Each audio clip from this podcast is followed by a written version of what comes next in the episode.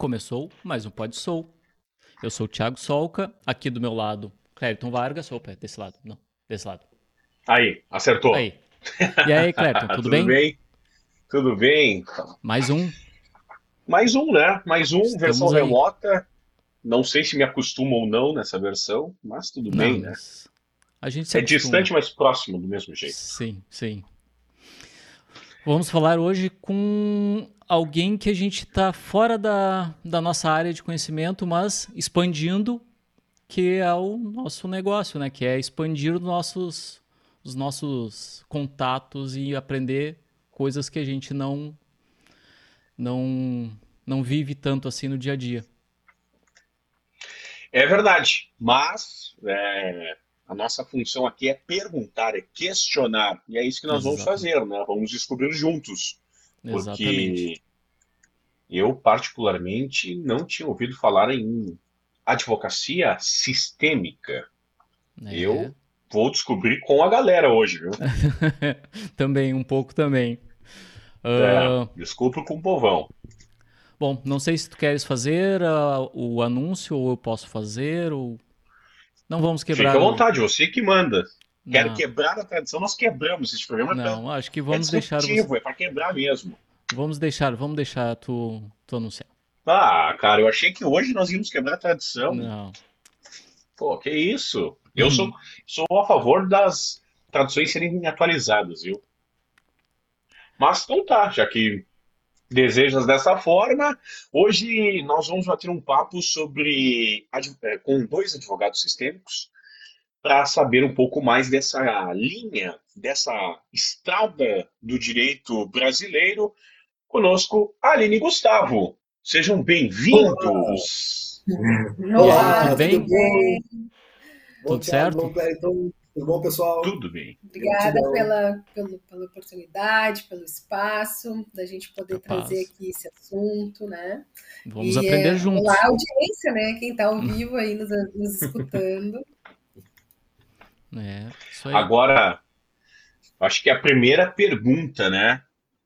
O que faz o advogado sistêmico? Porque eu também não sei, né? A gente sabe que o advogado trabalha para interpretar e nos ajudar nas leis do nosso país, mas aí a gente conhece o penal, o tributário, o criminal, o civil, o especializado em direito de família e tal. E o sistêmico? Eis que pergunto-me, trabalha com sistemas, o advogado sistêmico? Sistemas de informática, quem sabe? então, então, pessoal, sabe que é muito feliz que a gente tem essas oportunidades de, de, de nos percebermos enquanto um caminho, uma porta de entrada para muitas pessoas tomarem conhecimento a respeito disso. Né? Porque, assim, ser sistêmico, ele vem muito dessa ideia de constelação familiar. né? A constelação familiar ela vem é um método desenvolvido muito mais voltado para a área da terapia né, e foi desenvolvido, descoberto né, através de Bert Hellinger, que foi um alemão que durante a vida inteira estudou esse tipo de metodologia e tirou várias conclusões, dando ao nome que chegou aqui no Brasil de constelação familiar. né. E essa metodologia dele tem como foco as relações humanas. E essa fonte de estudos levou aí para relações profissionais, relações amorosas, relações pessoais, nós com os nossos pais, com a nossa ancestralidade, as dificuldades que a gente enfrenta na nossa vida, nos nossos relacionamentos, ao ponto que em determinado momento esse, essa forma de abordar os relacionamentos entrou no campo do direito. Por quê? Porque isso é capaz de solucionar conflitos. E hoje em dia a gente tem aí o, as constelações familiares como uma das formas alternativas de soluções de conflitos sendo adotados pelo Poder Judiciário. Né? E é também um incentivo do Conselho Nacional de Justiça, que é aquele que comanda ali todas as diretrizes e orientações do Poder Judiciário. Eles dizem que o Poder Judiciário deve estimular que as pessoas bu busquem por formas alternativas de conflitos que não sejam só através de processos judiciais. E isso começou a ser abordado dentro dos fóruns, começou a trazer muitos resultados positivos no sentido de que os processos, onde estavam ali com 10, 15 anos tramitando, eram solucionados através de dinâmicas de constelação familiar, seja no, no, no exato momento da dinâmica ou alguns, algumas semanas ou meses depois que foram feitas as constelações.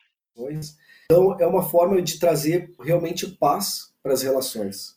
É evitar que o conflito se alargue, tenham grandes custos. E, por tabela, né, e, e de, de, uma forma tab uh, paralela, também traz para as pessoas benefícios particulares. Então, a gente tem, por um lado, o Poder Judiciário buscando uma paz social para toda a sociedade brasileira, e aí tem que julgar assim de acordo com a lei, independente de quem tu és, que tu está ali no processo. E vem o direito sistêmico trazendo uma abordagem mais humanizada, mais pessoal, que vai trazer também uma paz social, mas vai possibilitar também uma paz mais individual para cada um das pessoas que estão ali envolvidas. E muitas vezes as relações que estão em conflitos num processo judicial, que são resolvidas através desse conhecimento sistêmico que vem lá do Bert Hellinger, essas pessoas muitas vezes nem terminam os seus relacionamentos. Não quer dizer que não vão se separar no processo de divórcio, mas podem continuar amigos, né, uma família onde o casal está se desfazendo dessa relação, a família vai perpetuar, afinal de contas, os filhos estão aí, né, chegam numa vida do relacionamento e seguem adiante. Questões profissionais, né, por mais que tu esteja no embate uh, numa reclamatória trabalhista, uma abordagem sistêmica permite com que as partes fiquem amigas e, quem sabe, façam negócios futuros depois. Então, são diversos benefícios que o direito sistêmico, né, que é as constelações dentro do direito, trazem. E aí a gente começa a se questionar, né, Aline? Qual é o papel dos, dos juízes nesse universo sistêmico? Qual é o papel dos promotores de justiça? E nós, enquanto advogados, começamos a nos questionar também. Qual é o nosso papel aqui dentro? E aí a gente começou a aprofundar, começamos a levar essa prática para dentro da nossa profissão, ao ponto em que a gente viu muitos benefícios e começamos a ensinar outros colegas a fazer isso, porque a gente levou isso para os nossos clientes. Né? É. É uma linha nova ou ela é uma linha que até então era desconhecida dentro do direito, o direito sistêmico? Então, né, o direito sistêmico, na verdade, ele não é uh, uma especialidade dentro do direito, né? É, a gente é especialista em direito de família, direito empresarial, e o, o direito sistêmico, ele é usado, né, né, em todas essas esferas. Então, ele, na verdade, é uma forma de fazer a advocacia, né? A gente se coloca uhum. como advogado sistêmico, a gente fala muito de direito sistêmico, mas é isso, é uma forma de atuação diferenciada. Porque assim, a justiça muitas vezes ela não compreende diversas dinâmicas, né? Às vezes as pessoas chegam num, extremo sofrimento, numa extrema dor, né? É, querendo alcançar por meio do processo judicial demandas emocionais né? Ou eu quero me vingar, ou eu quero ser visto, ou eu quero ser é, uh, recompensado, eu quero, né? As pessoas têm as, as, as mais diferentes dinâmicas diante de, de, um processo, principalmente dentro do processo de família, né? Que envolve muito esse emocional aí. Então, as pessoas chegam diante do advogado e o direito tradicional ele não compreende isso, né? Não importa se é, a pessoa dedicou 20 anos a um casamento e ela se separou e agora tem que dividir os bens e ela vai sair prejudicada. Né? É, a justiça vai analisar o que é de direito, o que é de dever, dividir os bens, o que pressupõe a cada um e ponto. Uma sentença só vai alcançar isso. Mas essa parte, né, que fica ali, essa parte emocional, essa parte é, mais profunda o direito não alcançava. E as pessoas continuavam vivendo um conflito mesmo após a sentença. Né? Ou muitas vezes, dependendo do caso, é, rejudicializava, né? O que isso quer dizer? Colocava de novo uma nova ação, achava um novo motivo, né? Dentro do direito de família, isso acontece muitas vezes quando ocorre um divórcio, uma partilha de bens, é, uma situação de, de pensão alimentícia, ou uma situação de guarda ali para definir, né? Quem que vai é, ficar com os filhos, se são os dois, as visitas, tudo isso é uma grande fonte de conflito se essa relação entre essa família não está apaziguada. Então, se a pessoa, é, na hora da sentença, não foi.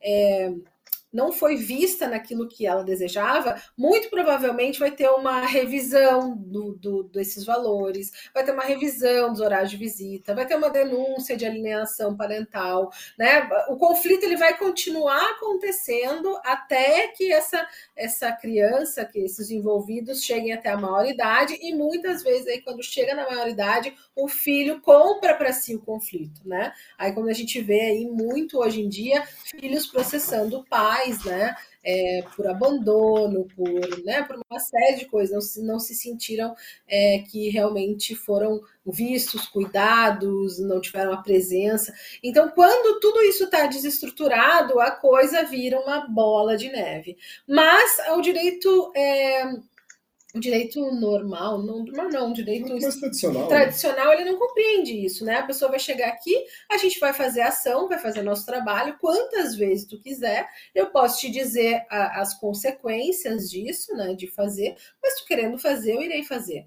E aí vem o direito sistêmico e começa a olhar para essas relações mais profundamente. Então, o advogado que se diz sistêmico, ele vai estudar toda essa parte ali emocional e psicológica para o direito sistêmico. O sistêmico em si, as constelações, ela tem é, o, é, o cerne dela é na, na psicologia, é na psicoterapia, é é, uh, Bert era um psicanalista, inclusive.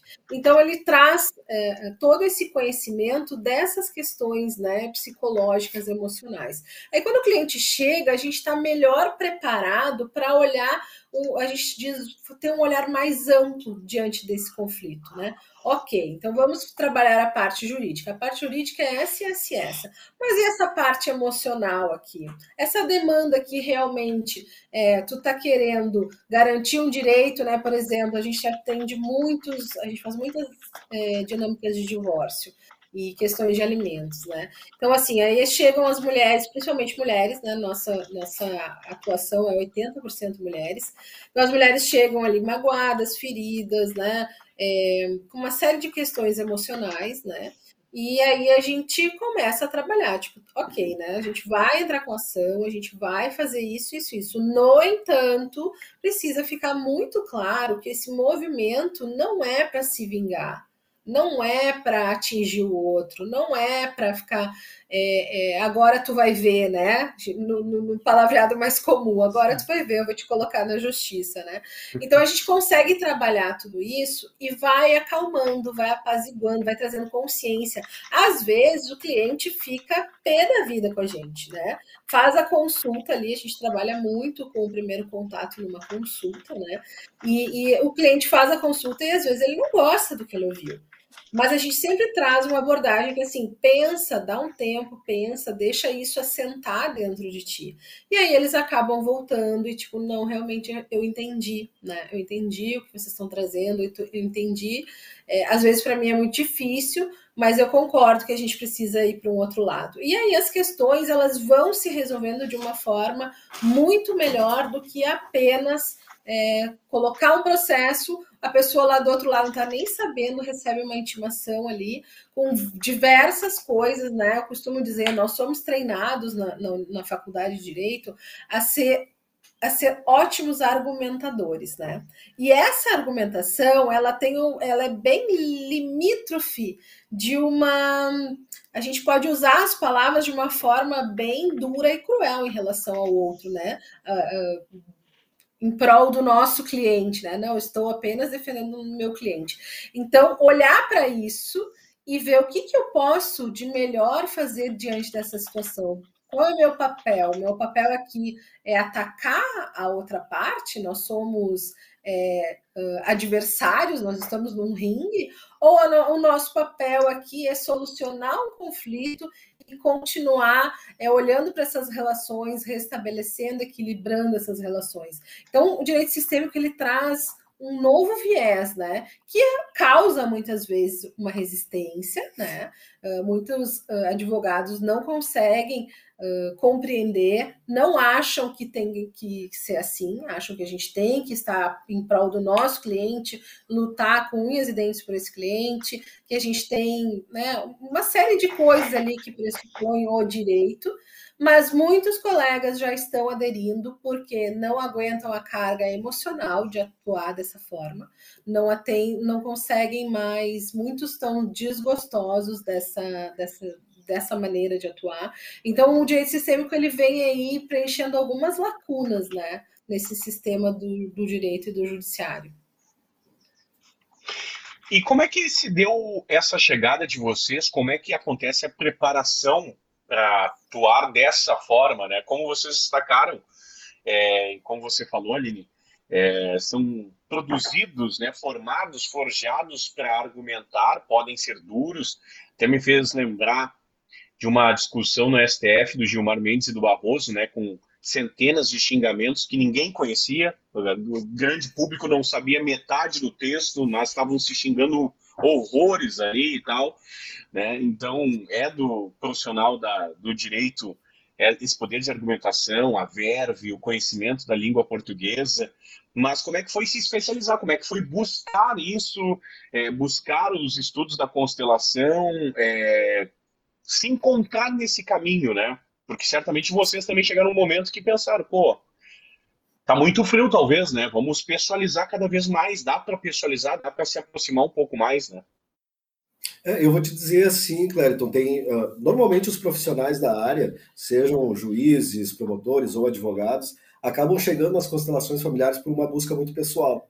E não foi diferente com a gente. Né? A gente foi trabalhar o nosso relacionamento através de diversas terapias, através de diversas buscas por conhecimento, até a gente chegar nas constelações familiares, onde a gente passou a estudar durante anos. Né? Mas é, é engraçado que no nosso caso específico, eu e a Aline, por mais que nós dois sejamos advogados e nós dois sejamos consteladores, o nosso caminho foi diferente. Né? Nós, nós estamos casados há 17 anos, nós temos uma longa história, temos três filhos. Né? Num determinado momento, a gente chegou no, no, numa dinâmica de separação. A gente só não protocolou na justiça, mas nós chegamos a fazer a nossa petição inicial, inclusive. Né? Mas a gente acabou voltando no nosso relacionamento, ali, acho que oito meses depois, e aí a gente foi buscar esse conhecimento. Mas eu já estava advogando há 17 anos, a Aline já estava formada, estava fazendo especialização em direito de família, já com esse viés mais de resolver os, os conflitos de uma forma alternativa, inclusive abordando constelações familiares. E ao ponto que quando a gente retornou e foi estudar constelação para nós, a gente descobriu, olhando aquelas dinâmicas, mas meu Deus do céu, esse constelador que está tá fazendo esse trabalho com aquela pessoa, ele está tirando um processo da justiça. Ah, aquela ali, mas ele ia processar o empregador dele e agora ele não vai mais, mas ele tem direito. Mas por conta da constelação familiar, o cara se deu conta: não, eu não vou fazer esse processo. Muito pelo contrário, eu vou abrir uma empresa e ainda vou fazer parceria com o meu antigo empregador. E aí esse antigo empregador já indica para outras empresas e aí os negócios se exponenciam. Né? Então, assim, a grande maioria das pessoas realmente chegam nas constelações através de uma busca própria. Né? E para nós realmente foi nesse sentido. E quando tu vai te aprofundando uh, o conhecimento e usando ele em ti, aí sim que tu te torna um, o que a gente pode dizer um professor. Né? Eu posso ensinar pessoas a passarem pelos caminhos que a gente já passou. Eu posso ensinar pessoas a resolverem um processo de, de divórcio com, conforme o que diz a lei, mas também conforme o que diz uma lei natural, que são as leis sistêmicas, que foram verificadas por Bert Helling. Por que, que eu vejo que isso dá resultado? Porque eu apliquei em mim, porque eu vi em outras milhares de constelações familiares e as pessoas se resolvendo. Muitos casais, e, e até a justiça em determinado momento já falou, 90% dos casais que se divorciam ainda se amam. Mas alguma coisa aconteceu. Alguém escapou em algum determinado momento, pecou de uma forma que o outro não consegue compreender. Mas aí tu começa a aplicar isso em ti, aplica num cliente, aplica no outro, vê que outras pessoas, outros profissionais estão aplicando e dá resultado para que as pessoas fiquem bem e desjudicializam o conflito. Isso é, tiram do judiciário. Se está no judiciário, eles extinguem o processo, desistem da ação, resolvem por fora. E se não tem o processo, nem chega a ter processo. E aí, num determinado momento, a gente parou assim, tá, mas nós, enquanto advogados, se essa galera tá resolvendo seu problema por fora, qual é o meu papel nisso? Daqui a pouco não precisa mais ter advogado. A gente bota aí no Google, advocacia, uma profissão em extinção. Meu, meu Deus, aí, ó, tá aí. Né? O uhum. Google é o melhor advogado que tem, e aí vem os consteladores para resolver os conflitos também, aí eu não tenho mais o que fazer. E a gente começou, não, mas peraí, a gente pode chegar num ponto em que a gente pode ensinar as pessoas. E essas pessoas podem ser nossos clientes, como também podem ser nossos colegas advogados. Por que não? Por que não ensinar para os outros como é que a gente está fazendo? E aí que veio a ideia do advogados sistêmicos. Né? Então a gente tem o nosso perfil ali de Corbelines Advogados, né, que é o nosso escritório, e temos o perfil do Advogados Sistêmicos, que é onde a gente fala principalmente com o público dos colegas advogados. E hoje em dia a gente está vendo uma grande expansão disso. E isso aqui é bacana de, de falar para todo mundo a advocacia ela tem também uh, abraçado muito essa ideia.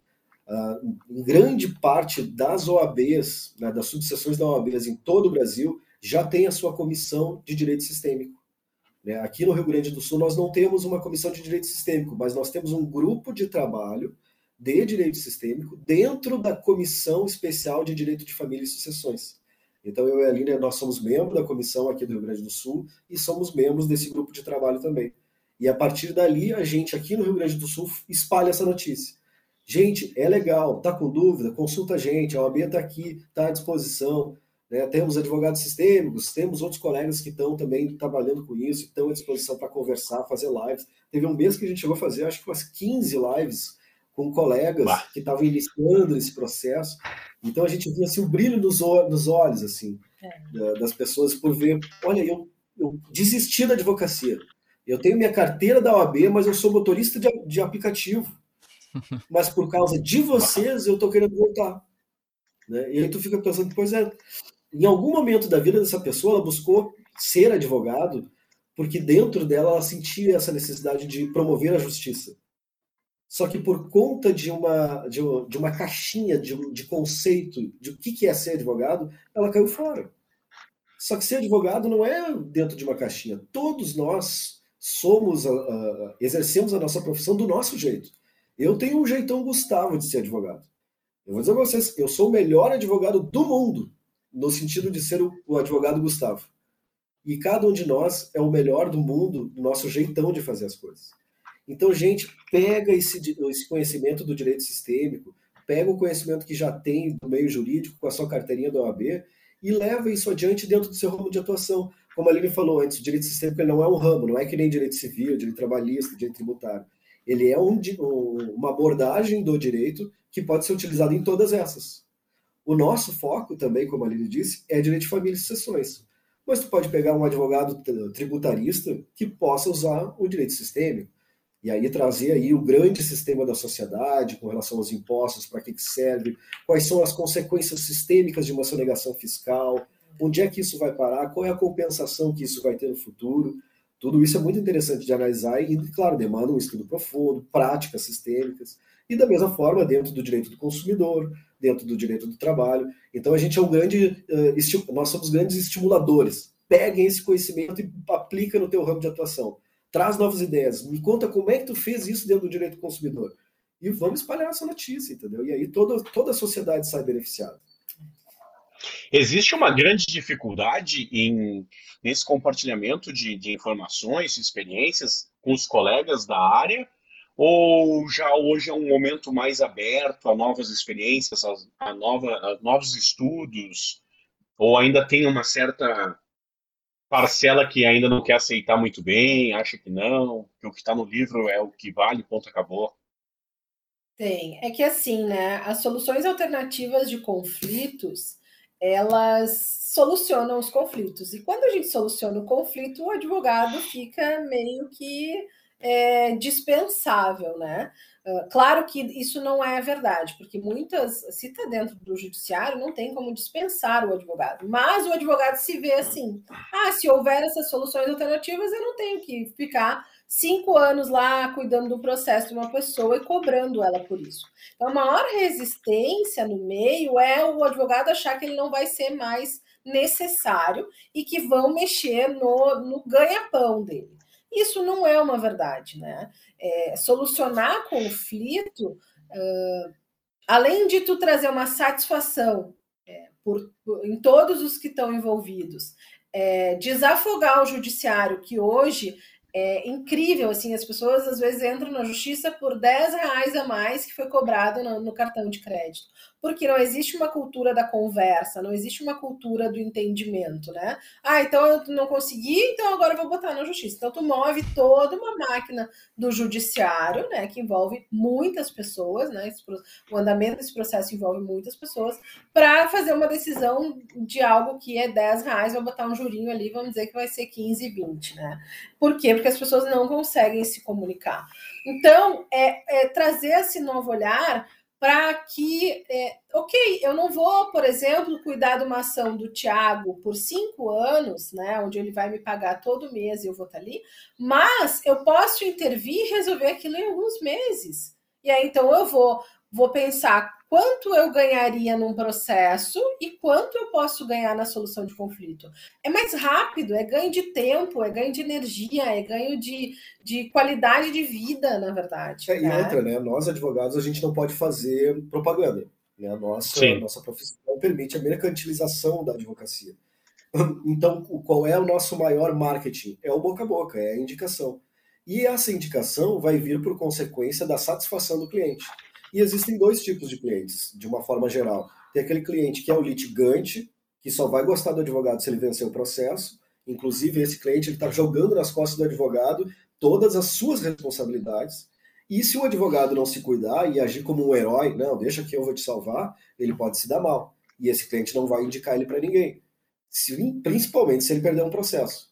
Agora, se tu resolve um conflito trazendo satisfação para o teu cliente e também para outra parte, no sentido de que em um determinado momento da vida dessas pessoas, uma era importante para a outra, e isso é, a briga deles não é bom para ninguém, e tu traz essa satisfação, tu pode ter certeza que a indicação desse cliente vai ser muito maior. Esse marketing do boca a boca de um cliente satisfeito por receber uma dinâmica sistêmica dentro do seu conflito, judicializado ou não, é aí que está a grande virada de chave porque é aí que vem um trabalho atrás do outro. Né? Então, como eu disse para vocês, por exemplo, eu estou há 17 anos advogando. Lá no início da carreira, acho que eu demorei um ano, um ano e pouco para vir o primeiro cliente. Né? Eu não peguei, eu tinha outros sócios na época e nenhum de nós era tinha herdado o escritório dos pais, por exemplo, como é muito comum dentro da advocacia. Né? A gente montou o escritório do zero e demorou um monte para aparecer alguém. Já dentro de um trabalho sistêmico e com a possibilidade de tu te colocar online, falar sobre o assunto e atrair pessoas que se conectam com isso, tem sido muito mais rápido. Então, esse trabalho já vem exponenciado no momento em que tu te expõe. E é claro que tu tem que ter um pouquinho de coragem de ir, uh, não vou dizer contra, mas já sabendo que vai ter essa resistência. Então, até respondendo para a tua, a tua pergunta, sim, tem muitos advogados que são resistentes, não querem isso, mas nós, enquanto sistêmicos, e, e veja bem, quando a gente fala de sistemas, é como se fossem várias engrenagens, né, elementos interconectados entre si, né, girando essa engrenagem da vida aí, da nossa família, da nossa sociedade, mas em constante relação de mudança. E sempre para que isso funcione, esse sistema funcione, tem que ter um equilíbrio. Isso é até uma das leis sistêmicas que o Bert traz. E o advogado que é litigante, que atrai uh, clientes litigantes, ele é necessário para esse sistema da justiça também. Ele é necessário para manter esse equilíbrio. Então está chegando aí o direito sistêmico para colocar um equilíbrio em algo que já estava desequilibrado por conta de uma advocacia pré-conceituada dentro de uma caixinha conceituosa, entende? De, ah, de, se eu falo para ti, Clérito, eu sou advogado. Bah, de cara tu já vai imaginar o que, que é um advogado para ti. É um advogado Sim. que uma hora trabalhou para tua família, para tua mãe, para teu pai, num processo teu. Tu não gostou porque ele cobrou caro, ele perdeu o processo. Tudo isso tu vai botar em mim, só porque eu te falei que eu sou advogado. E hoje em dia eu dizer assim, eu sou advogado sistêmico eu já saio dessa caixinha. Opa, eu já gero uma curiosidade. E tu sabe que dentro do, principalmente quando a gente vai fazer network, tu tem três segundos para chamar a atenção do teu cliente para te tornar uma pessoa interessante e não uma pessoa interesseira. Então, quando alguém pergunta, ah, tudo bem? Qual é o seu nome? Ah, eu sou Gustavo. O que que tu faz? Tu não pode contar uma história. Ah, porque eu faço isso, eu tenho 17 anos de advocacia. Não, tem que ser rápido. E, e o advogado de sistemas é fantástico. Meu nome é Gustavo Corberini, eu sou advogado sistêmico. Ponto. Ali eu já peguei o cliente. Já chamei a atenção. Já me tornei interessante.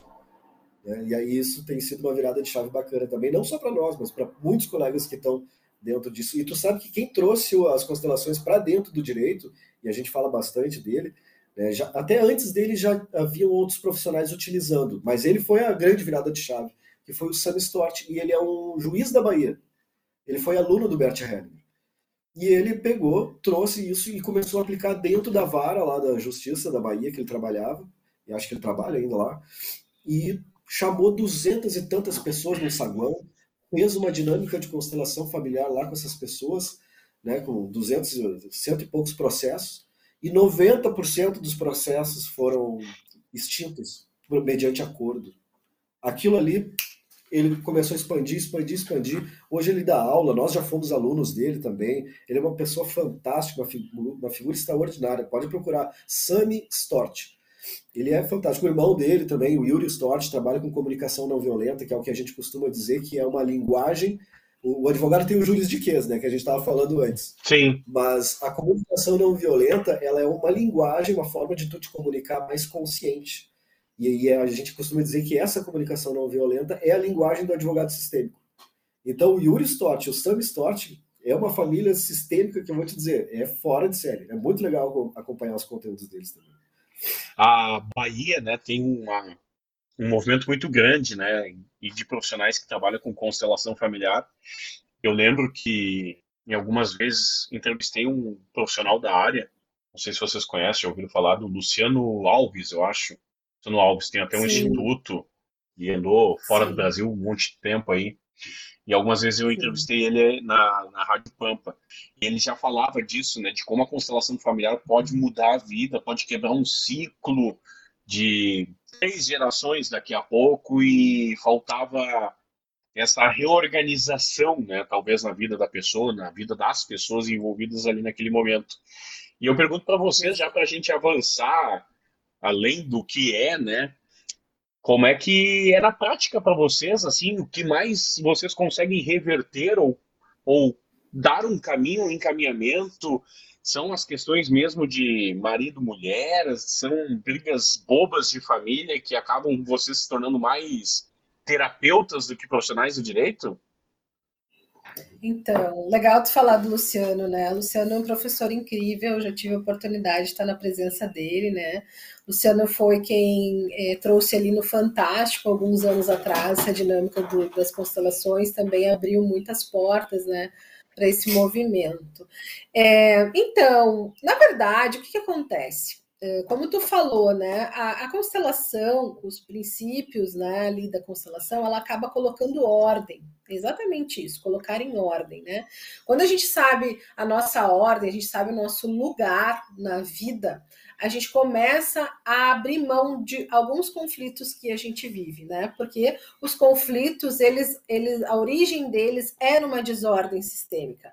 Quando eu me coloco fora do meu lugar, né? Por exemplo, quando eu estou dentro da minha família, eu sou o filho mais novo, mas eu sou aquele que quero mandar em todo mundo, eu sou aquele que acho que sei o que é melhor para meu pai, minha mãe, eu sou aquele. Então, assim, esse gera muito conflito dentro da família e esse ele tá fora do lugar dele, porque ele é mais novo, ele é o último, ele veio depois.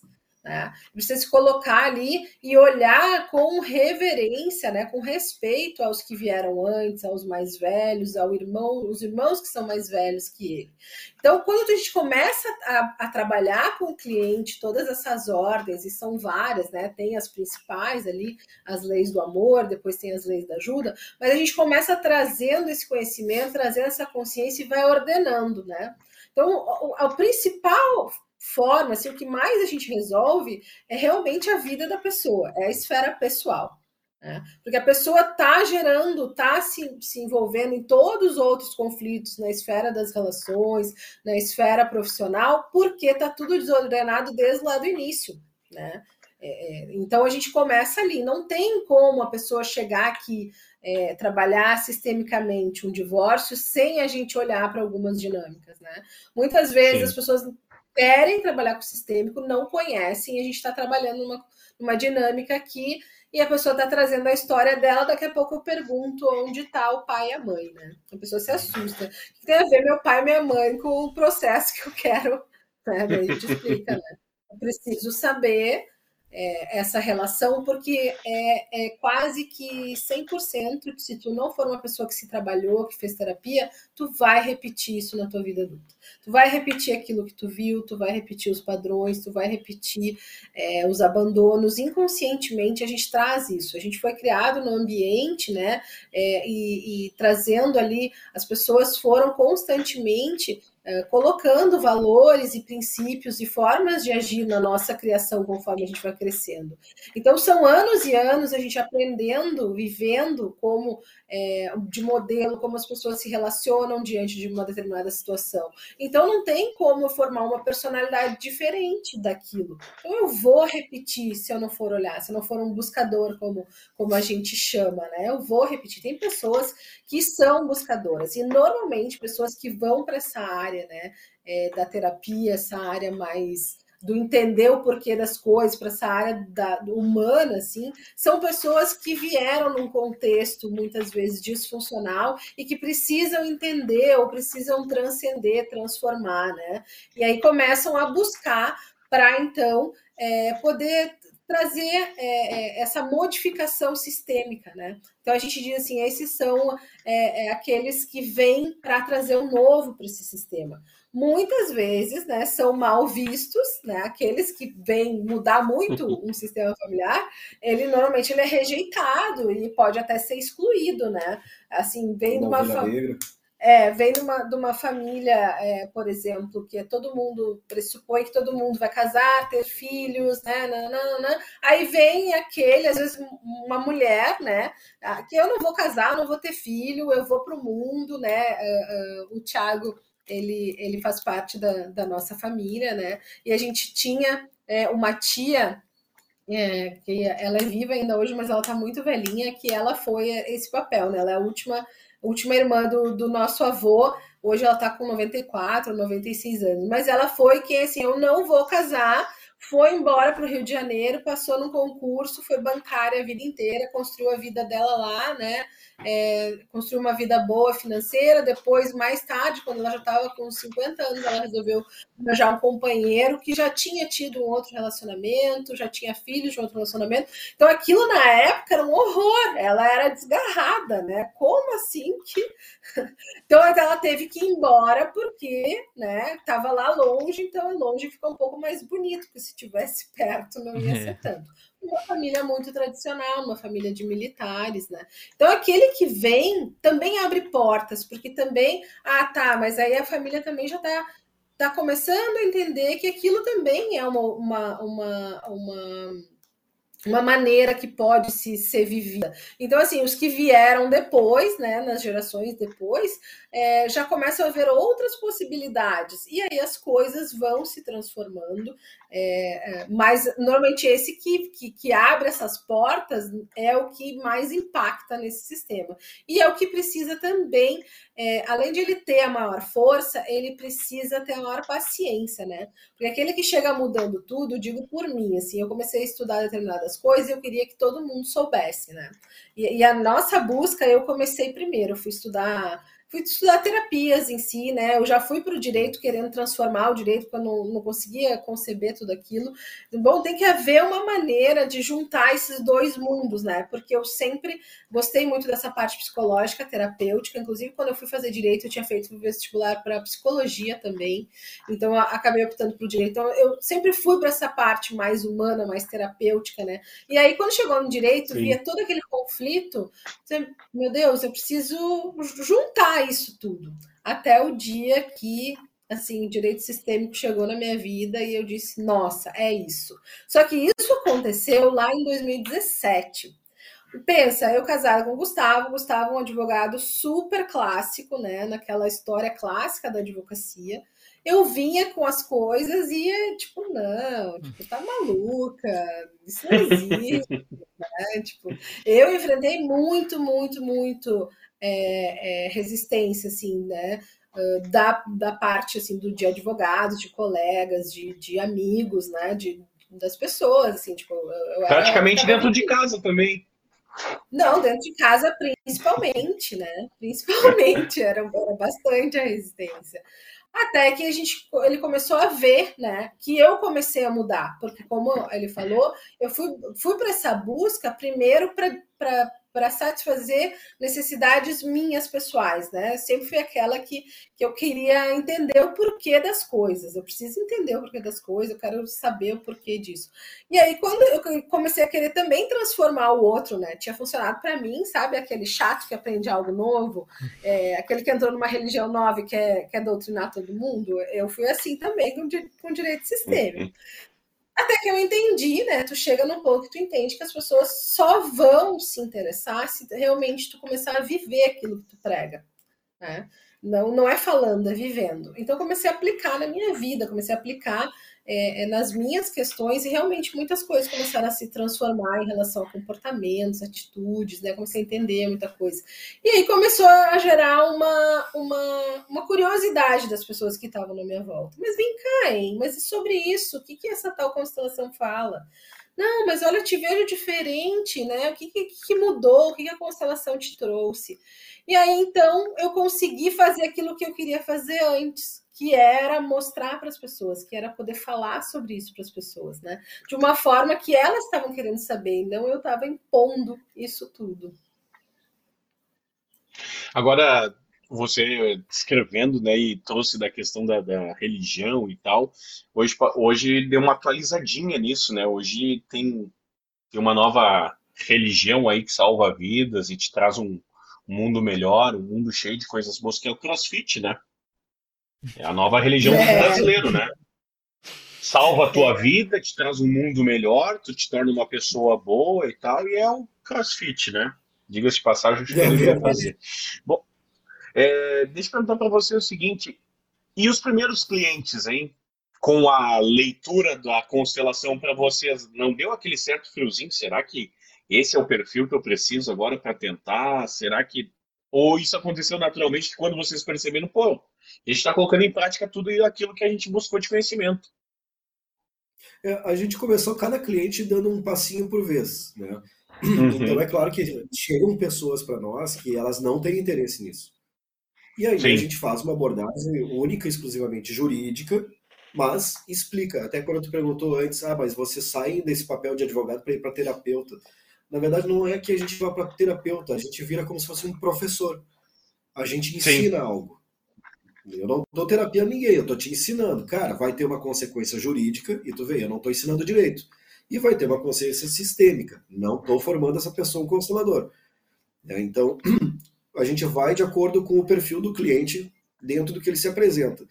Por exemplo, a pessoa chega para nós, perdão, Gustavo, eu vi que vocês são sistêmicos e eu me interessei, eu queria saber do que, que é, porque eu estou com um problema que eu quero resolver. Deu, opa, essa pessoa tá totalmente apta a receber uma abordagem sistêmica. Então, eu vou contar para ela o que, que tem na legislação a respeito do caso dela e as consequências sistêmicas e onde é que está o problema, onde possivelmente está o problema. Daí, através de uma dinâmica de constelação, a gente encontra. E aí pode resolver isso. Mas vai passo a passo, vai de cliente para cliente. Então, tu dizer assim, ah, advogado sistêmico é aquele que só, só quer saber de acordo. Cara, não. A, a minha última petição tem 22 folhas de de briga, entendeu? Não de briga no Sim. sentido de ofensa, mas a lei diz tal coisa, o meu cliente precisa disso nesse momento, e está ali. A jurisprudência, a legislação, a doutrina, meus pedidos certinho, uma, uma peça tecnicamente perfeita. Mas, é, porque, né? desculpa te interromper, mas é porque às vezes também é, o processo ele traz o equilíbrio. Né? Um do, uma das leis sistêmicas é o equilíbrio. Então, às vezes, as pessoas precisam Sim. dessa intervenção. Né? E, e, só que, assim, respondendo a tua pergunta, o que facilita muito a nossa vida foi a gente ter construído isso em cima uh, do, do nome Advogados Sistêmicos. Né? Porque quando a gente fez essa transformação lá em 2019, a gente começou, quando a gente resolveu trabalhar junto e fazer isso, porque eu, traba, eu tinha lá a minha advocacia, eu, eu tinha meu perfil que era advogando para elas, eu já começava a trazer o conteúdo sistêmico acadêmica, eu já tentava uh, aplicar isso, mas era algo assim que estava ainda muito embrionário, né? Esse meu movimento. Uhum. E o uhum. Gustavo lá no escritório dele. Quando é, ele saiu do escritório, a gente realmente se uniu para fazer isso juntos e colocou esse nome, esse nome já veio assim de advogados sistêmicos, é, isso facilita muito a nossa vida, porque quem vem já sabendo que a gente é sistêmico já sabe que a abordagem é diferente. Então, raramente uma pessoa vem sem, sem saber né, que a gente é sistêmico. E normalmente vem, né, tipo, essa pessoa que a gente está atendendo, que ontem tinha essa petição que o Gustavo é, fez uma defesa. Essa pessoa, ela precisava dessa defesa jurídica, mas ela sabe que a gente precisa, ela já pediu, ah, eu quero constelar, porque eu acho que tem algumas coisas aqui que a gente não está vendo, porque a constelação ela traz isso, ela traz aquilo que está no oculto, aquilo que a gente não está vendo, Sim. Né? E trazem consequências. Está no oculto, mas está atuando. Né? É como a gente fala assim, os sistemas eles atuam e as leis deles estão em desordem, elas atuam como a, como a lei da física, né? A gente sabe que existe a gravidade, a gente não está vendo a gravidade, mas a gente sabe que ela existe. Da mesma forma, as leis sistêmicas a gente não está vendo, está no oculto, mas elas estão atuando é, naquela determinada situação. Então, quando a gente faz o movimento sistêmico de constelar mesmo, que é fazer a prática ali, é, traz muitas informações que a gente não está conseguindo acessar, e às vezes a gente pensa que é uma coisa e é outra totalmente diferente, né? Que foi o que eu falei antes, assim, não tem como muitas vezes não olhar para o pai e para a mãe. Às vezes tu está vivendo ali um momento no divórcio que tu está vivendo um momento de um movimento de lealdade a um pai, a uma mãe, a uma avó, a um avô, que lá na tua ancestralidade passou por uma determinada situação, passou por uma determinada exclusão que não foi vista e agora está se manifestando novamente aqui agora para que é, esse sistema familiar olhe para isso. E isso é muito bonito porque é, traz muita traz muita cura, assim, né? Não sei se a palavra é essa, mas traz muita cura, assim. Às vezes a gente faz alguns movimentos e as pessoas veem, ah, nossa, é, é, eu falei para minha mãe, né, e, e, e, ela me revelou tal coisa, e conta uma história ali que a pessoa nem sabia que existia na família, e, e, a mãe também se beneficiou daquilo que foi trazido. Então, mexe, né, mexe realmente, é como o Luciano fala, às vezes é até sete gerações esses movimentos, eles, eles acabam uh, interferindo. Teve algum momento em que vocês viram que se fosse só pelo direito tradicional, assim, cunhado, né? Vocês viram que seria uma baita batalha, seria briga, cansativo para vocês, para cliente, para todos os envolvidos, e que constelando foi um caminho muito mais fácil, que, que olha que se parece que abriram a porta e tá, o jardim tá aqui, ó, colham as flores. Sim, sim. Eu, vou te dizer que praticamente em todos. Tá? Quando, as pessoas estão disponíveis para realmente receberem esse, essa abordagem sistêmica, é, essas informações, 99,9% das vezes a gente resolve com ferramentas alternativas, como, por exemplo, uma notificação extrajudicial. Então, eu não preciso fazer um processo de cobrança, uma execução que vai durar anos, preciso achar bens. Não, a gente constela, vê o que está por trás faz uma notificação para uma pessoa que está devendo, que deixou de cumprir alguma coisa, isso vai pelo cartório por fora, não tem processo nenhum, e essa notificação, pá, resolve. Oh, já é uhum. alguma alternativa. Ou faz essa abordagem aí numa briga de casal, num relacionamento que está terminando, e daqui a pouco eles percebem, oh, quem sabe a gente não se divorcia agora, vamos, vamos esperar mais um tempo. Ou a gente vai se divorciar, realmente. E te agradeço bastante por todos os problemas que tu me causou, porque esses problemas foram uma oportunidade de aprendizado. E aí o que, que eu uso o judiciário? Só para o juiz homologar o acordo. Então, 99% das vezes em que a gente utiliza abordagem sistêmica, a gente resolve com ferramentas jurídicas para formalizar aquilo só por, por, por questões formais mesmo. Né? Para ter essa homologação do juiz, registrar no cartório. Mas se não tem, aí normalmente é briga e quando eu me formei na faculdade, demorava cinco anos o processo. Eles diziam: tu vai ficar rico, vai ter que começar a ganhar dinheiro daqui a cinco anos. Cara, hoje em dia pode contar que vai a 10, 15. Né? Sim. É. Tá, eu tenho depois... um processo na minha, na minha família que está mais de 10 anos e não termina. Não. Não, eu só acompanho, assim, vendo todos os, né, as voltas jurídicas que vão sendo executadas e lá. Não se desenrola o negócio. Mas você é. ia falar, Aline, eu lhe interrompi.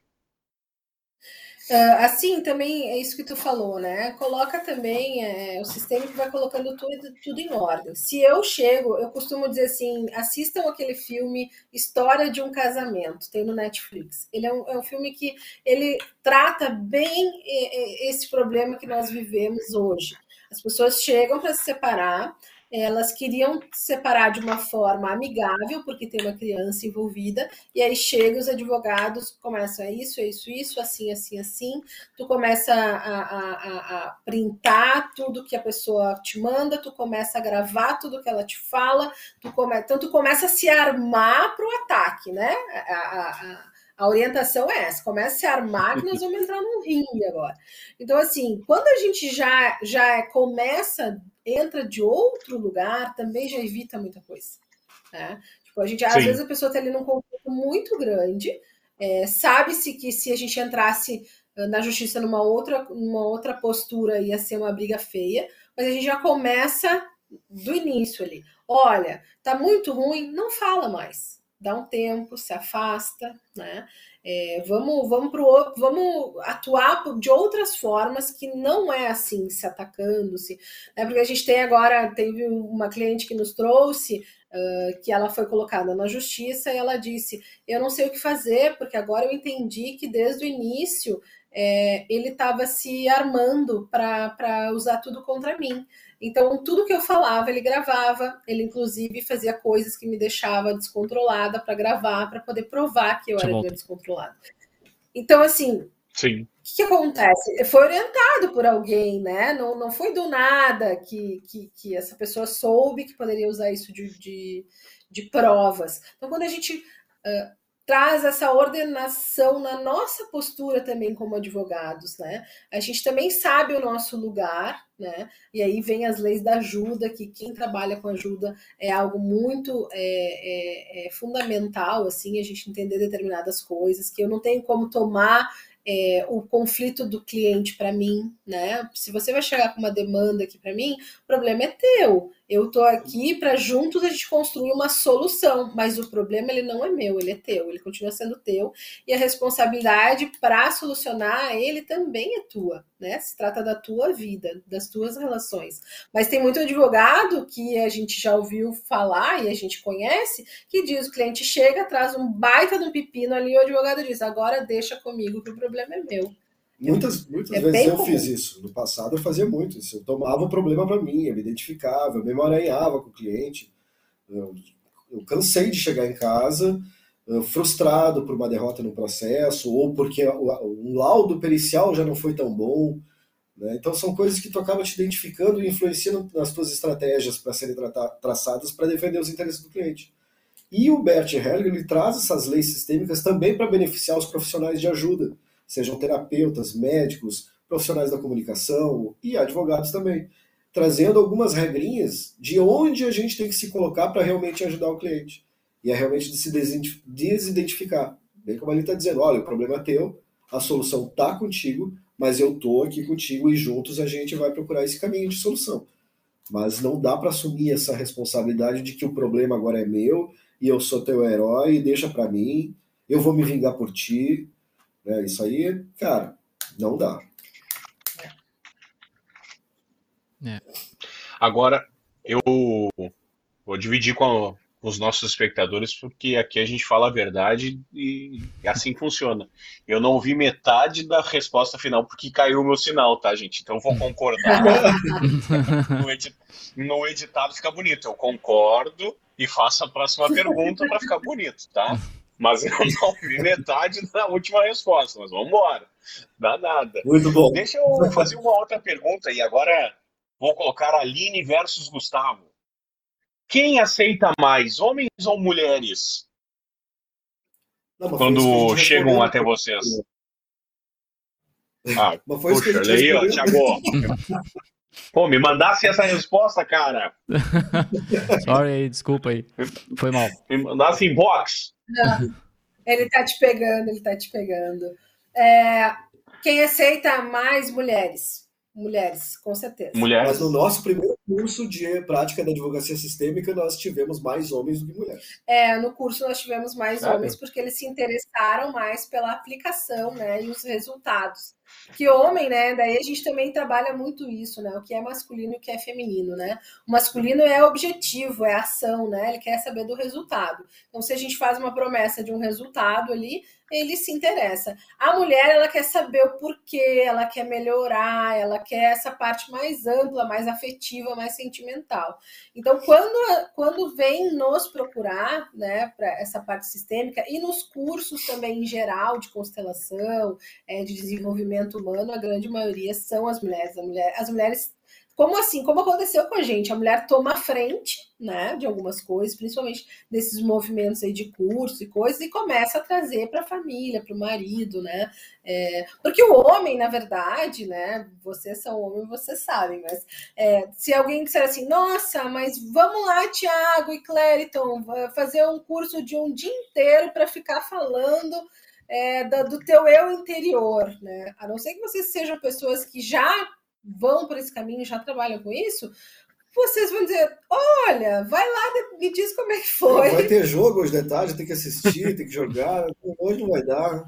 Né? Agora vamos dizer assim, bah, Tiago e Clériton Gustavo, bah, vai ter um curso aí um dia inteiro, o cara vai ensinar como a gente fazer resultado, dinheiro para o nosso nicho de atuação é ótimo. Bora lá, porque eu quero ver isso aí. Bah, um dia tá só, pô, barbado, vamos fazer. Então, como é uma abordagem que traz mais essas nuances emocionais, né, individuais, de crescimento e desenvolvimento, é algo que as mulheres se interessam mais. Eu, eu não, não esperava que fosse diferente, sabe? Eu acho que é, é, a gente sempre ouviu que o homem é mais razão e a mulher é mais o emocional, mais o sentimento, né? E pelo que vocês descrevem, parece que é isso mesmo, né? A mulher ela quer entender, quer ver, quer saber por que, que aconteceu e por que, né? E como tem que resolver isso. Mas eu pergunto para vocês também, é, e peço desculpa se é uma coisa lógica ou vocês já responderam, daqui a pouco eu não, não compreendi bem. Mas dentro da, da caminhada de vocês desde 2019, é, com advogados sistêmicos, né, com a página, com esse envolvimento, com esse engajamento, não só com clientes, com colegas e tudo mais. Já tiveram momentos assim que vocês encontraram dificuldades na profissão? Não digo só processo, mas né, na linha de trabalho mesmo. Acho, não, eu acho que não, não sei se a gente concorda nesse ponto, mas na profissão em si, na prática da advocacia, não. É, o que a gente tem sentido dificuldades, e principalmente lá no início, eu acho que isso é comum para qualquer atividade que está ali nas redes sociais, é de realmente se conectar com o público, né? Porque nós somos advogados uhum. e consteladores, nós não somos comunicadores. E, cara, daí é, tu tem que começar Sim. a entrar numa esfera que não é a tua também, mas ali no marketing digital, storytelling, como que tu faz vídeo, edição, se conectar, causar engajamento. Isso aí também é algo que demanda um estudo e não é bem assim. Então a gente teve essa grande resistência no trabalho, mais nesse sentido. É, e também assim, o nosso nicho de atuação é um nicho resistente, né? Então é uma dificuldade. Eu acho que se a gente tivesse é, é, em outro, falando sobre outras coisas, né? Quando a gente iniciou, a gente iniciou o primeiro projeto que a gente teve junto foi conversa de casal. Então a gente trazia lá, né, práticas sistêmicas de relacionamento, né, de casal. E a gente viu que uh, uh, lá a gente tinha muito mais engajamento, muito mais é, interação do que quando a gente transformou para advogados. Mas a gente transformou advogados é, com a indicação de um, de um mentor nosso, né, que era para a gente se posicionar no digital, que a gente fosse usar aquilo que a gente é, tem de profissão, tem de base, né? Então a gente trocou. Então, a dificuldade hoje é, é, é, do nicho mesmo, né? Quando a gente faz ali, vocês, não sei se vocês estão por dentro dessa parte, mas quando a gente investe no marketing digital, faz a parte de tráfego, faz a parte de estratégia, é, os advogados estão começando a entrar agora dentro do digital, né? O advogado não é muito comum a gente encontrar muitos advogados, a gente encontra ali é, o pessoal que é trabalha com, com, com, moda, né? Tem muito, o pessoal trabalha com saúde, tem muito, o pessoal é, tem, tem várias coisas que é muito fácil, né? Tu vai falar sobre determinado assunto, é muito fácil. O nosso é um, um ramo que é um pouco mais resistente, assim, de estar presente na, na, na, nas redes e consumindo conteúdo ali. Então, a maior dificuldade é essa, assim, e também atingir aqueles que não conhecem, né? Chamar atenção, dizer o que, que é, poder ter esse lugar de a gente poder explicar e, e mostrar os benefícios, porque também dentro das redes é tudo muito fast, né? É tudo muito. É, então, assim, se não faz a estratégia certa, eu passei ali na, na timeline de vocês um segundo e passou para frente, vai, vai assistir outra coisa. Então, é, o desafio é esse, né? O desafio não é no trabalho em si. Eu acho que a gente está muito feliz com o que a gente está construindo, né? Os resultados que a gente está tendo.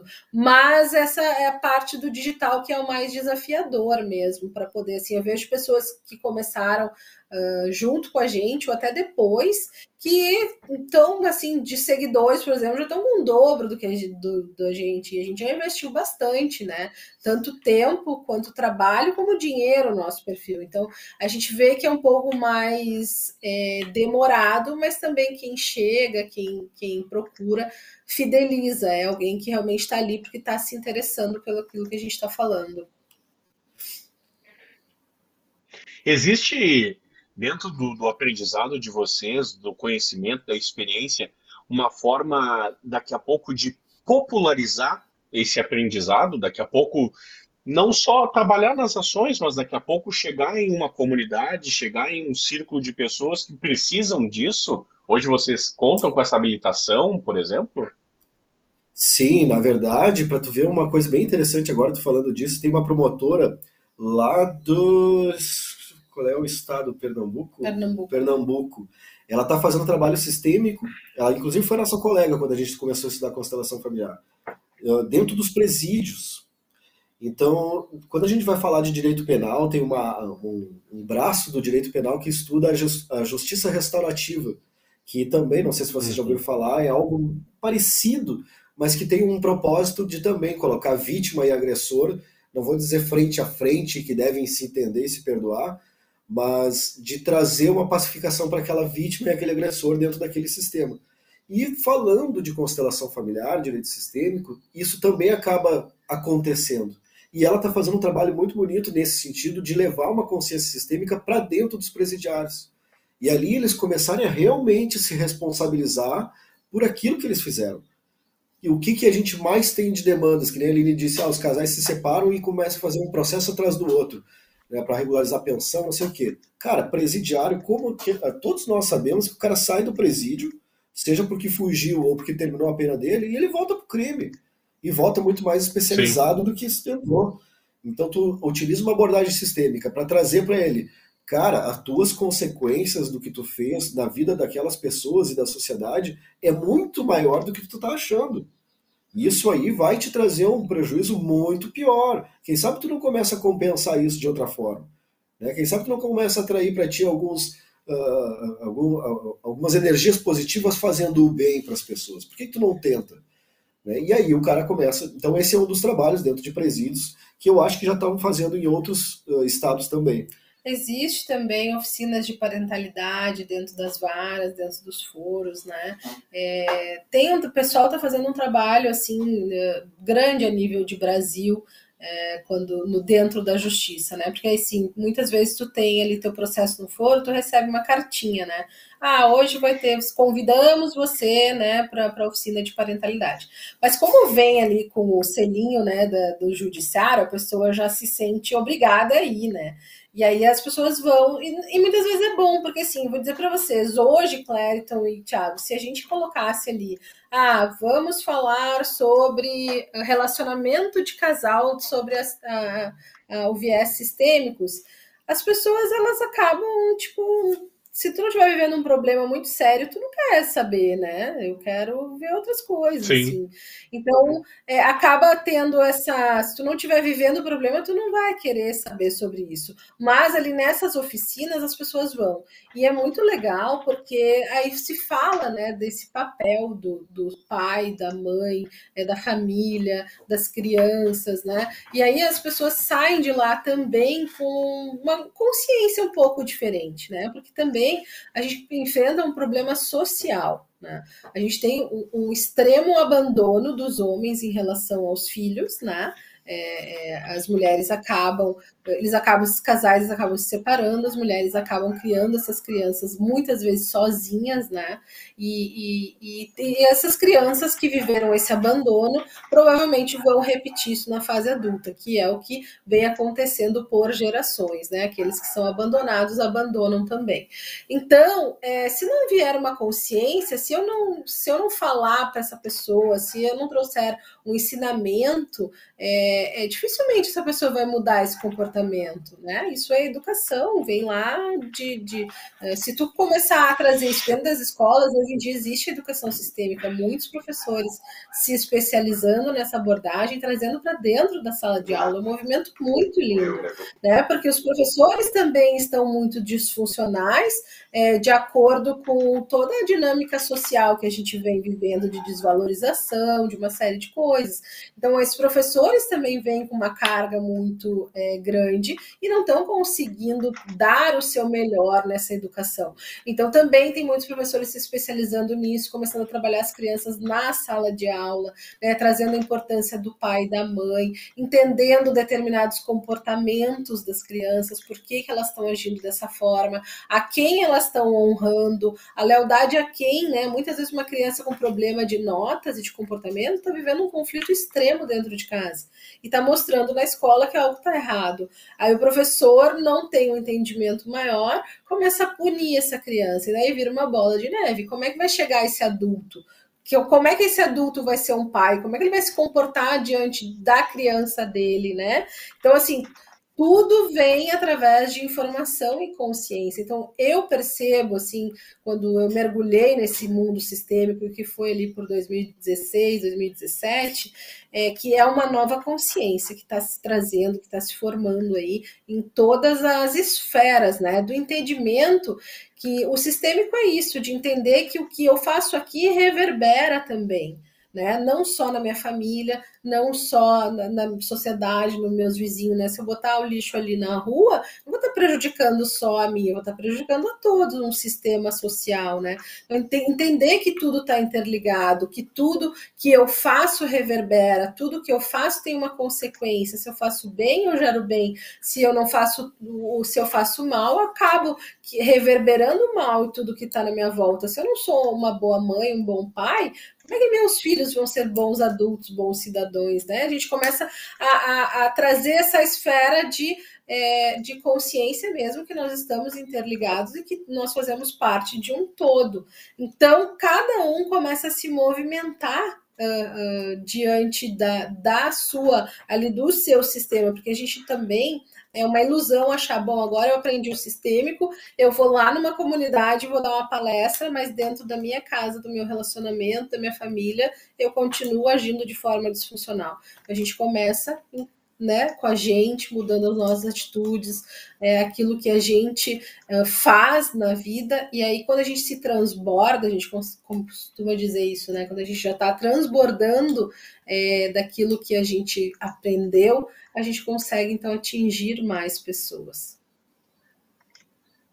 Agora, quem está nos assistindo pode achar assim, bom, ouvindo a Aline e o Gustavo, eles não têm problemas na vida pessoal, né? E se tem, passa uhum. tudo assim tranquilamente, porque eles têm todas as ferramentas.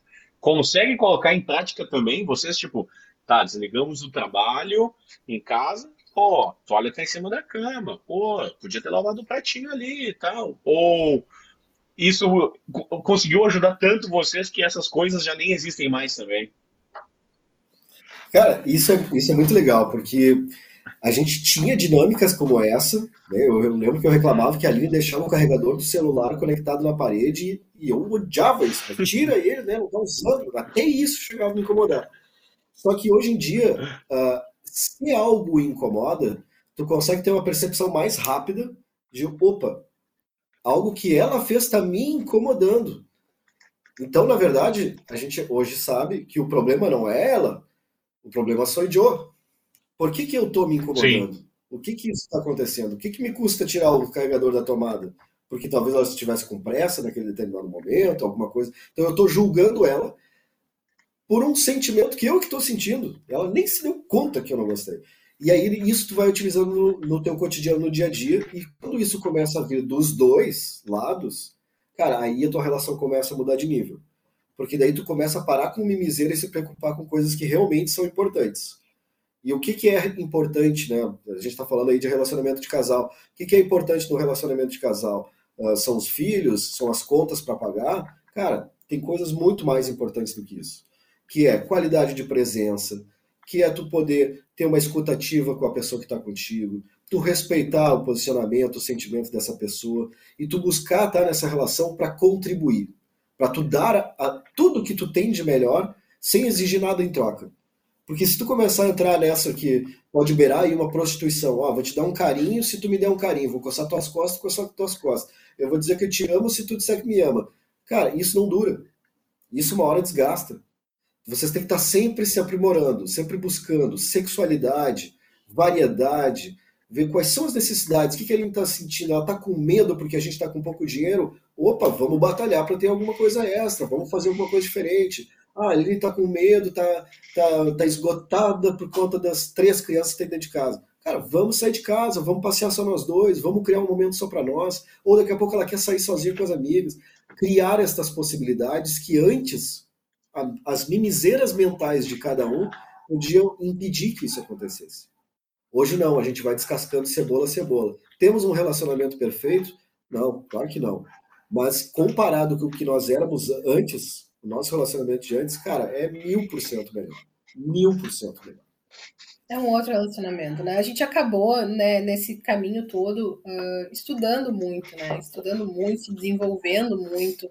Então, assim, a gente trabalhou muito masculino, feminino, é, relacionamento de casal, o que, que importa, né? Esfera de valores, né? Verdade, visão de casal. Tudo, a gente trabalhou muita coisa. Então, claro que a gente tem problema, claro que às vezes a gente briga por umas coisas é, idiotas, né? Mas é muito rápido a volta, tipo.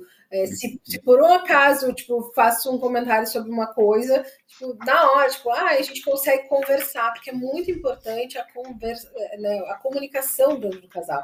As mulheres, elas precisam da comunicação, elas precisam falar, elas precisam é, se expressar. E o homem é mais quieto, né? O homem, ele tem essa, essa, essa coisa de ser mais quieto, mais na deles. O homem não gosta, né? As DR, né? Quem não quem nunca, né? Tipo, ai, que saco, lá vem ela de novo. Mas é quando a gente entende é, essas questões do masculino e feminino. Então, assim, Gustavo entende que ele precisa me dar qualidade de presença.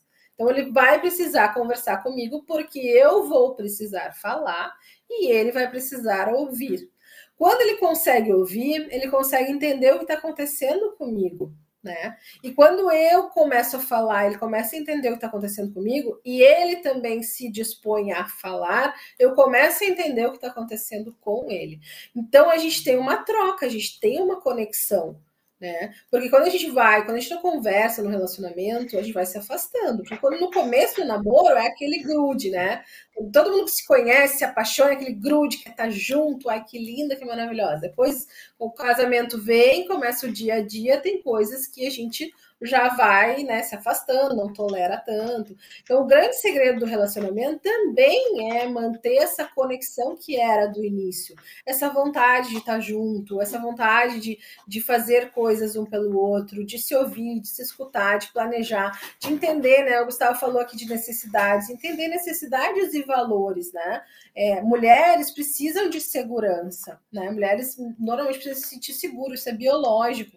Né? Como a gente tem essa coisa da família, da, dos filhos, da, da, construção ali familiar ou, ou, do negócio, enfim, a mulher tem essa coisa. Ela precisa se sentir segura. Não é que o homem só tenha que ser o provedor, não é isso. Mas ela precisa é, saber que tem um masculino ali em ação, né? Então, assim, ah, é, é, a gente está com pouca grana e a minha mulher está insegura. Então, se eu não estou nem aí, né? Eu vou lá tomar cerveja com meus amigos, eu vou deixar minha mulher insegura, essa mulher ela vai entrar no masculino, né? Porque se o cara não tá dando essa segurança para ela e ele não tá tomando a frente de algumas coisas, ela vai entrar nesse lugar e vai tomar a frente de algumas coisas. Só que isso é uma energia masculina, energia de ação. Não quer dizer que a mulher não tenha que ter energia de, de masculino. Eu tenho muita energia do masculino dentro do trabalho, mas quando na presença do Gustavo estamos trabalhando juntos, eu preciso relaxar e sair do meu masculino, porque masculino com masculino dá briga, né? Dá embate. Essa energia masculina é muito forte. Então, imagina, coloca, a gente vê ali, né, nos rings ali de MMA, os caras, quando vê aquela energia, né, se colocando um na frente do outro, a gente sente a tensão, é que nem dois cachorros machos é, disputando por território, né? A gente sente aquela tensão, é uma energia de embate. E quando a gente entende que homens e mulheres também polarizam nisso, a gente entende a dinâmica, a dança da energia. Então, assim, essa mulher que não está se sentindo segura, ela vai polarizar no masculino. E o cara vai chegar, o que ela vai fazer? Passar por cima dele. Tipo, tu é um. Pô, eu não ela te vai aguento, começar a ofender né? o cara, é. o cara vai começar a perder a autoestima, ele vai, a autoestima dele, confiança dele nele mesmo, vai lá pro dedão do pé e ele vai pro feminino dele. E aí esse cara, tu acha Sim. que vai atrair sexualmente a sua esposa, a sua namorada, se o cara tá ali todo aquado, não tem, companheiro. Tu tem que ter uma mulher do teu lado que saiba, junto contigo, chegar a esse equilíbrio. Vamos fazer uma dança, né? Quando eu tiver no feminino, tu vai pro masculino. Quando tu tiver no masculino, a gente vai pro feminino. Até foi engraçado, teve uma vez uma colega nossa lá das constelações que ela disse pro nosso professor: ah, mas eu gostaria tanto que meu namorado me levasse para o topo de uma montanha com uma taça de vinho para a gente ficar olhando a lua. E ele, cara, ele não quer olhar a lua no topo da montanha, ele quer outra coisa contigo. Isso tu pode levar uma amiga tua pro topo da montanha, tomar um vinho e olhar a lua. O cara quer outra coisa, entendeu? Se tu quer atrair o cara, sai dessa postura mais menininha e entra na dança da atração, da sexualidade, vai se cuidar, blá, blá. Então vem todo um desenvolvimento dentro das pessoas, mas tem que ser individual, entendeu? Gustavo e Aline, vocês estão bem hoje em dia? Cara, mil por cento comparado com o que era antes. Dá para melhorar? Um monte ainda. Só que, cara, a gente tem uma vida inteira para fazer isso. E tá cada vez mais divertido fazer isso. Então, pergunto para vocês também: vocês acreditam que terminar um relacionamento e depois voltar com a mesma pessoa dá certo ou não dá certo? Acho que dá. A maioria das vezes, ou a grande maioria, ou quase que a totalidade, não, né? Pois é, isso eu escuto bastante, mas bem como o Thiago disse, realmente dá. Né? Nós somos isso, né? a gente tinha é. dois filhos, se separou, nossa vida era totalmente diferente, cheio de dinâmicas de conflito. Fomos estudar, né? a gente se separou quase um ano, fomos estudar, voltamos, Cara, lá no início eu não sei, dependência emocional, carência financeira, o diabo que seja, que a gente se conectou de novo. Eu, hoje em dia a gente compreende que é muito mais profundo do que simplesmente isso. Mas com esse conhecimento todo, com esses estudos, veio uma filha nova, a nossa vida mudou completamente. Eu larguei um, um escritório de advocacia que daria para se dizer que tradicionalmente era um, um escritório de sucesso já, depois de 16, 17 anos, para fazer um escritório novo com a minha esposa Fora isso, advogados sistêmicos, que tem um outro CNPJ, aqui nós fazemos cursos. Então, eu já tenho duas empresas com essa mulher do meu lado. Né? Uma mulher fantástica, linda, me deu três lindos filhos. Cara, eu tô no paraíso, entendeu? É. E acabou de renovar por mais 15 anos o casamento. Sim, renovamos, renovamos sempre. Mas é, é isso aí, Clepton. Normalmente não.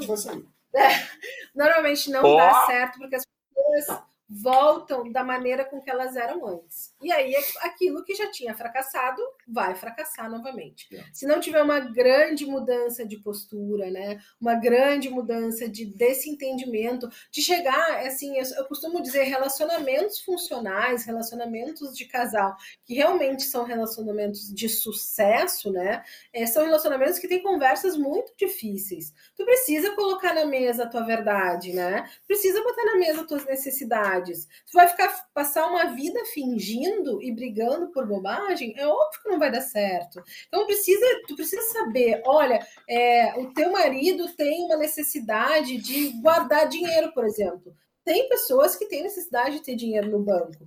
E aí, uma vez eu escutei né, uma história de uma pessoa: ah, é, o marido precisava, tinha essa necessidade de guardar dinheiro, ele ficava nervoso, não tinha dinheiro no banco, e a mulher tinha uma necessidade de viver variedade, né? Viver variedade por meio de é, de experiências. Ela queria comprar, ela queria roupa nova, ela queria viajar, ela queria ir no restaurante, ela queria gastar dinheiro.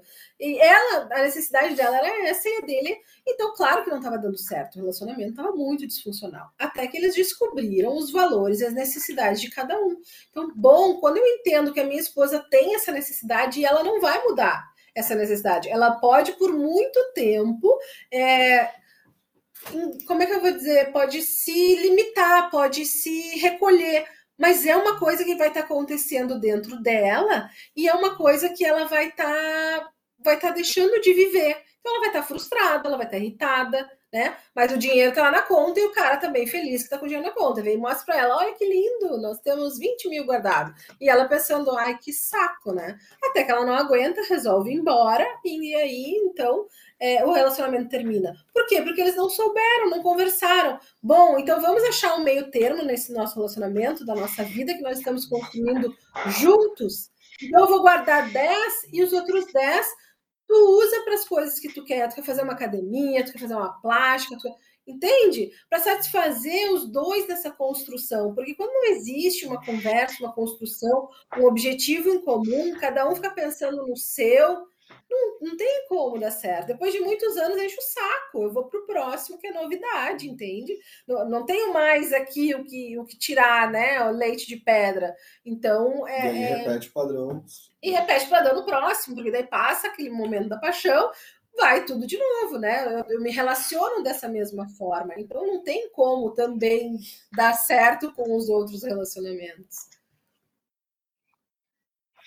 Gente, vocês estão contando, a, abrindo esse capítulo da vida de vocês, e eu acho que se faz necessário, até para a gente encaminhar essa nossa conversa, é, não sei se, claro, é possível, acho que não, não é uma receita de bolo, mas os ingredientes a gente tem, né?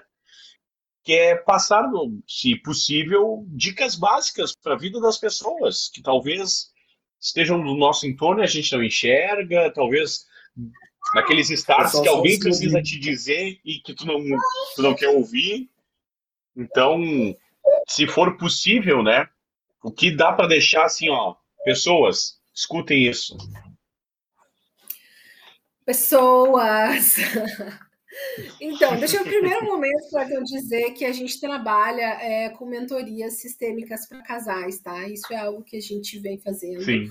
Uh, porque realmente são muitos ensinamentos que a gente traz para co poder colocar esse relacionamento de volta ali nos eixos, né? Quando as pessoas se perdem e estão dispostas a olhar para isso. Mas tem muita gente que faz esse trabalho com casais, né? Mas principalmente se olham, se vejam, sejam honestos, né? Um com o outro. Avaliem se realmente querem estar nessa relação. Avaliem se realmente vocês estão sendo a pessoa com quem vocês gostariam de se relacionar, né? Tem gente que começa a criticar o outro, mas não tá fazendo a lição de casa, né? Então, tu é uma pessoa interessante, tu é uma pessoa que se cuida, né? Tu é uma pessoa que, que tá pensando no, no outro, nesse relacionamento, nessa conquista, ou tu só tá reclamando que tu não tá recebendo, né? E, e, a tua parte não está fazendo. Eu costumo ouvir muito aqui as pessoas dizerem: ah, é que eu acabo vendo meu marido como uma pessoa muito fraca. Ah, eu acabo enchendo o saco de chegar em casa, o cara lá, né, naquela.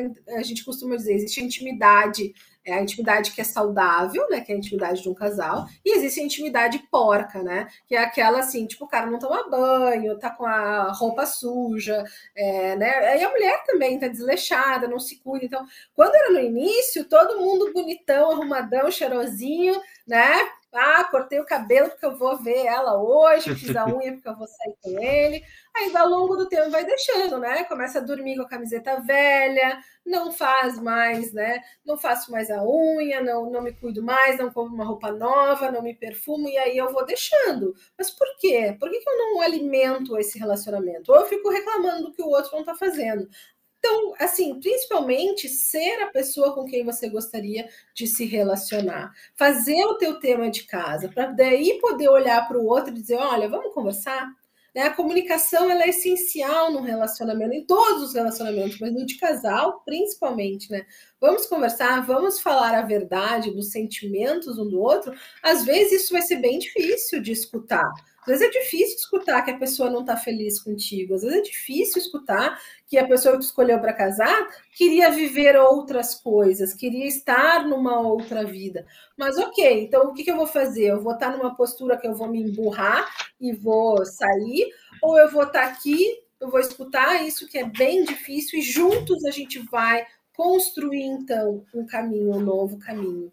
É, então a comunicação acho que é essencial. Se comuniquem né? Se estão reativos, se vocês não conseguem se comunicar sem que o outro é, é, é, é, reaja, aprenda a não reagir, né? Existe uma ferramenta na, na, comunicação não violenta que é o bastão da fala, né? Tu pega algo e, e, e ali tu, tu dá para a pessoa o bastão da fala. Enquanto um fala, o outro tem que ouvir não pode falar no meio. E quando terminar de ouvir tudo, aí ele pode trazer então a vez dele, porque daí a pessoa começa a não ser reativa, por isso começa aquilo, assim, ah, mas tu também, ah, porque não sei o quê. É óbvio que vai vir uma briga. Então, escutar realmente o outro, escutar com, com o coração, né? Porque às vezes a gente pensar como o outro faz nos sentir antes de trazer para ele é, de um xingamento. Isso foi uma coisa que mudou muito o início é, dessa nossa construção, foi eu começar a entender o que, que isso me fazia sentir, né? E aí eu comecei a perceber várias dinâmicas, assim, às vezes o Gustavo ter uma determinada atitude me fazia me sentir abandonada, né? Porque eu comecei a refletir. O que que isso, por que, que eu reajo, por que, que eu fico brava, por que, que eu brigo? Porque o sentimento raiz disso que ele está fazendo me faz eu me sentir de tal maneira. Aí, quando eu tinha consciência, eu estava pronta para falar com ele: olha, tu fazer isso, isso, isso me faz sentido desta forma. Bom, então como a gente pode resolver? Porque eu não sabia que eu te fazia sentir dessa forma. Porque era uma coisa, era uma bobagem, ele não tinha é, a mínima noção que estava fazendo me sentir daquele jeito, então ele podia é, é, trazer, então, bom, mas eu faço, não é para isso, é por isso, ou bom, isso eu posso abrir mão de fazer, então, já que tu te sente dessa forma. Então a gente vai ajustando, né? E isso até hoje. A gente volta e meia está nesse lugar de se ajustar, de conversar, de trazer algumas coisas para a gente poder uh, se alinhar novamente. E aí, Gustavo, que dicas, o que tu pode deixar para as pessoas que estão nos assistindo nesse final de bate-papo, assim, de conselhos para as pessoas? Então, cara, eu vou eu vou direto lá para a parte assim que para mim foi uma grande virada de chave, que é realmente se colocar numa postura humilde frente à vida, né? Não estou falando aqui só de relacionamento de casal, mas mas até profissão, sabe? Considere-se humilde de que tu não está no topo da carreira por melhor que tu esteja. Sempre dá para melhorar e aproveita as oportunidades da internet, que tem conteúdo muito bom, grátis, sabe? É só tu poder ter acesso à internet, se conectar com pessoas que realmente vão agregar valor na tua vida. E se nada disso que a Aline falar funcionar, nada do que eu falei funcionar, crossfit, protetor solar já são grandes dicas.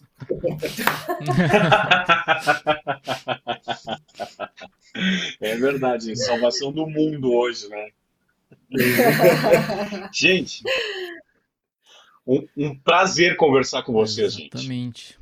Pô, prazerzão, cara. Foi um prazer conhecer vocês, legal. falar com vocês. Obrigado pela oportunidade, não só em nome dos advogados sistêmicos, mas do nome, em nome do direito sistêmico em si, que tem aí para trazer grandes benefícios para as pessoas e vocês estão sendo fundamentais nesse sentido de expansão desse conhecimento, Bacana. também servindo como porta de entrada para a solução de conflitos. Né? Quem sabe a gente não com tem certeza. um mundo muito melhor com pessoas mais conscientes das suas responsabilidades. Né? Com certeza. Parabéns. Com certeza. É o que desejamos, né? Exatamente. É o que desejamos. Valeu mesmo. Tá, o arroba deles tá na, na nossa descrição, né, Thiago? Isso, tá aí. Vou deixar o site deles ali também. Tá tudo, tudo ali. Então tá. Valeu, muito gente. Obrigado, Gustavo. Muito, muito obrigado, Aline. Valeu, gente. Valeu, obrigadão. Valeu. Estamos à disposição. Valeu, obrigado, gente. Pode Sucesso. Deixar. Até. Mais. Até. Tchau.